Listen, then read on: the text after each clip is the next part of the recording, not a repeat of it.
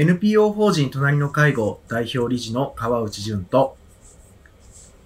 介護福祉士兼フリーアナウンサーの柴山信子がお送りする皆様の家族介護のお悩みに答えていくポッドキャストです。今あの収録しているのが10月のえ28日ということで、あの、なんですけれども、今月からあの GoTo 始まりましたよね。GoTo なんとかっていうのが、今、そう、GoTo シリーズ、ね。あの、東京圏でも。ね。ええ。まあね、いろいろ始まって、まあいろんな議論がされている中で、はい。うん、まあこれ、うんいはい。ろんな、あの、うんそれこそ個人でいろんな考え方があって、コロナウイルスの感染リスクとどううまく向き合っていくのかということ。でも、一方でその経済を、はい。おどう大事にしていくのかということだったりとか、まあいろいろあると思うんです。で、その中でまあ私は、えっ、と、いわゆるその GoTo Eat というもの、まあはい。もともと、あの、まあ変な話であれなんですけど、その、えーグルメサイトとかを見て、あ、ここにこういうお店ができたんだ、ええ。じゃあ今度行ってみようとかっていうことを、うん、その、えっ、と、自分のメモに、スマートフォンにメモをして、あの、これもう、あの、コロナの前からですけど、ひたすら一覧表にしているようなそうなんですか。なの。で、えーただまあね、こういう状況になってやっぱり行きづらいんですけど、でも、あのー機会を見つけて行くように、ええええ。してはいるんですけど、で、あれ、今、まあ GoTo イートって、えっ、と、グルメサイトをから予約をす,、はいすると、ランチは、えっ、と、500、500ポイント。えーえっ、と、はい。夜は1000ポイント。1000がポイント、えっ、と、お実際にその飲食をして、いまあ、あの、これサイトによっても、あの、付与されるタイミングっていうのが違うそうなんですけど、うん、っていうのが、はい。さんは、そうですね。ええなので、ランチもお予約して行ってみましたし、えっ、と、夜も、あの、予約して行ってみて、あ、本当にポイントが付与されるんだって思いながら行ってみたところでした。ほー。なんかね、こんなことが、あのーなんか誰かの、それかその飲食店で働いている人たちの助けになっていくんだなということを、なんとなくこう自分もそこに参加してみることで、あ、あこういう風になってるんだねええ。っていうことが分かったりとかするのもいいかなと思いましたし、またそういうところで、いや、あのー意外と今、うーう失っ失ってるというか、あのその飲食店の店員さんからもらう元気ってあったんだなっていうことを、今、改めて感じていて、いや、今までだって当たり前と、当たり前、まあ、当たり前。というのはちょっとこう、ね、ん。まあ当たり前ね、飲食の方々には本当に、うん。あの、失礼かなと思いつつも、いや、本当に身に染みたというか、あ、元気もらえるなそうですね。ってそうですこんね。な状況の中で、大変な中で、力強く、こう、おお店を経営しているというか、あ仕事をし続けて、笑顔でやっている姿を見て、本当に、あの、勇気づけられたなと思ってるんですよね。まあ、あの、もしかしたら外から見ると、この介護の仕事もそのように見えるんだろうなとも思うんですけど、でも、あの、逆に、まあみんな頑張ってるんだなっていうことを、まあなんかしみじみと、あの、思う機会になったのは、自分としては大きなプラスで、なんか、その、リモートが続いていくと、そういうこう、なんでしょう、仕事と仕事の間にある、な、なんて言ったらいいんでしょうね、こう移動の時に、例えば、あの、杖をつきながらでも、一生懸命電車に乗ってる、ご高齢のお男性がいたりとか、その、一生懸命、こう、子供を二人連れて、あの、電車に乗ってくるお母さんがいたりとか、なんかそういうことに、こう、知らずに、まあ、笑顔になって、こっちが笑顔になって元気をもらったりとかしていたことが、今は、その非常に機会が少なくなってしまっているわけで、でも、自分の中には、ある意味そういうこう、エネルギーがもらえる場面っていうのは、本当に大事な場面だったんだなと思って、改めてか感謝をしたというか、ありがたかったんだなと。そうですね。いうのを意識したいなと思いました。はい。確かに、こう、まあ、宅配もね、今もう、大、ね、大いにお世話になってる方も多いと思うんですけれども、まあ、一方で、こういうやっぱリアルでの、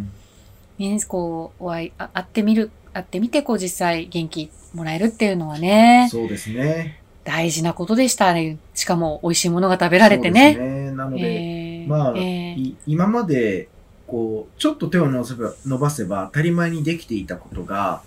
こう、ここで、うんえっ、と、まあ、いや、機会は少なくなったけど、でも、そのありがたさに気づくことができるという意味では、うん決して悪いことではないのかなと思いましうんたし、えー自分も改めて、えーまあ、あの、当然、えー介護の相談に乗って具体的なあの方策をおご提案していくっていうこと、またはその方の大変な気持ちを、お一緒に受け取りながら考えていくっていう、まあこういうこう相談のき機能っていうとあれですけど、うん。まあこういう仕事っていうのもそうなんですけど、ええ。ただ、うんええ。こう私が、あのーまあ、私がというか、まあうちの法人が、こういう活動を続けていることによって、誰かが元気になってくださるような気持ちで、こちらも元気にやっていかなきゃいけないんだなっていうふうにも、あその飲食の方から、あの、なんか元気をもらって、また強く感じた部分もありましたね。うんうん。あ素いやいやいや敵ですね。でもそういう、こう、いい連鎖というかねす。ね。うん。はいなって、またまた誰かにそうですね。できると。ね、伝えてっていう、ううんん、大事なことですね、本当に。そう思いますはい。GoTo いいとか、私もやってみようかな。ね ありがとうごはい。ざいます。ぜひぜひ、おすすめです。はい。さて、えーはい。今回は、あの、実際川内さんの方に寄せられたご相談の中からということで、はい、こんな、あの、ご相談があったということなんですけども、えー母、母が、えー長年頼りにしていたご近所さんとトラブルを起こしてしまいましたうん。というご相談。そうなんですね。はいこれちょっとどういったこれ、まあ、えー。ちょっとこの、あのーうん、文章からだけではいろいろこう背景が見えない部分があると思うのであれなんですけど、このお母様は、あの、まあ今ひ、あの、一人暮らしをしてるんですけど、まあ今、ええ。ーと、まあ、介護のサポートも受けている状況の中で、えーと、これからの生活、まあ、今ちょうどおご病気をされてて、いろんな変化があるところではあって、で、そのお母様自身も気持ちが少し不安定になっているところもあって、で、とはいえ、ええ。この方自身が非常に社交的で、ご近所の方々との、お関わりが、うん。あのーかなりある中で、それが実は、あの、介護が必要な状況であっても、ご自宅での生活を支える要因の一つになっていた。そうなんですけど、で、えーええなので、まあ、今の、あのーこの社会ではちょっと珍しく、家の中に、あの、近所の方が、あの、入ってきてくださって、家の中のその、お掃除を、掃除というか、あの、この時は、えっと、えー仏壇のお世話のようなことをしてくださっていたんですけど、その、なんかその片付けがうまく、あの、確か線香をあげに来てくださったのかな？なんかそういう場面の中えで、えいや、ちゃんと線香の火が消せてないとか、その灰が落ちてるとか、なんかそういうことを、うん。こう、えーこのお母様が、あの、本当に事実であったかどうかは別として、こうかなりそれに対して強く、このご近所の方に言ってしまいで、ご近所の方も好意でそういったことをしてくださってるのに、えーなんだっていう話にまあなってしまったということだったんですよね。で、まあ、ええ残念ながらご高齢になっていくご病気の不安とか戸惑いとかによって、えーご近所のトラブルにつながるケースというのは残念ながら少なくないわけなんですが、はい。だからといって、じゃあこういうトラブルを未然に防いでいきましょうということも、まあ、正直こう難しいわけなんですよね。なので、こう、これを、こう、まあ、うーん感じたというか知った娘さんは当然そのまあご近所の方に申し訳ないっていう気持ちもあるし、まあそういうことが起きないように自分がずっと見てあげなきゃっていうふうに思いがちなんですけど、でも、こういう、なんでしょうね、トラブルが起きながらも、こう、ご自宅で生活をしていく大変さを引き受けていただくのもお母様にとっては実はとても大事ですし、また、こういう状況に、こうこの娘さんが巻き込まれていってしまう。子供として巻き込まれていってしまうのは余計に状況が悪くなってしまうので、もうそのトラブルについては、まあ、このケースにおいては娘さんには、まあまあ、ほっときましょうよと。大丈夫ですよと。あの、それによって何かね、大きなことが起きる可能性は低いし、で、えっ、と、実はこの娘さん、あの、お子さんがいらっしゃるうわけなんです。まだ小さなお子さんがいらっしゃる。まあ、いわゆるダブルケアと言われる状況の中で、えー仕事もあり、子育てもあり、そしてお父さんは老人ホームに入居して、えーまだ間もないわけなんですね。まあ、そっち、うんそちらは非常に、あの、ありがたいことに安定してらっしゃるので、そこは、あの、ええ良かったかなと思うんですけど、でもそういう、こう、ええ。いろんな人のええ。そのケアをもう抱えている状況なので、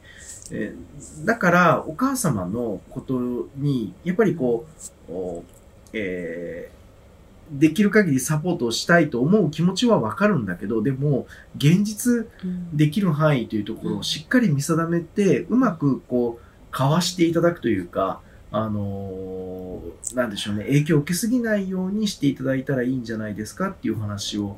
おさせていただいたところ、なんかすごくおあのお気持ちが楽になられたようで、あのー本当に良かったかなと思うんです。ですか。でなんかこう、まあいや、あの大事な家族だからしん、うんあその心配だから、あのいろんなことをできる限りのことって思うかもしれないんですけど、でも、やっぱりこう、あの自分のこう限界を超えて支えてしまうと結局はうん。本当に支えが必要な時に、えー登場できなかったりとかすることがあるあるしまたそのやっぱり家族ご家族があの本当に身近で、えー支えていただきたい場面ってこう介護の全体からすると後半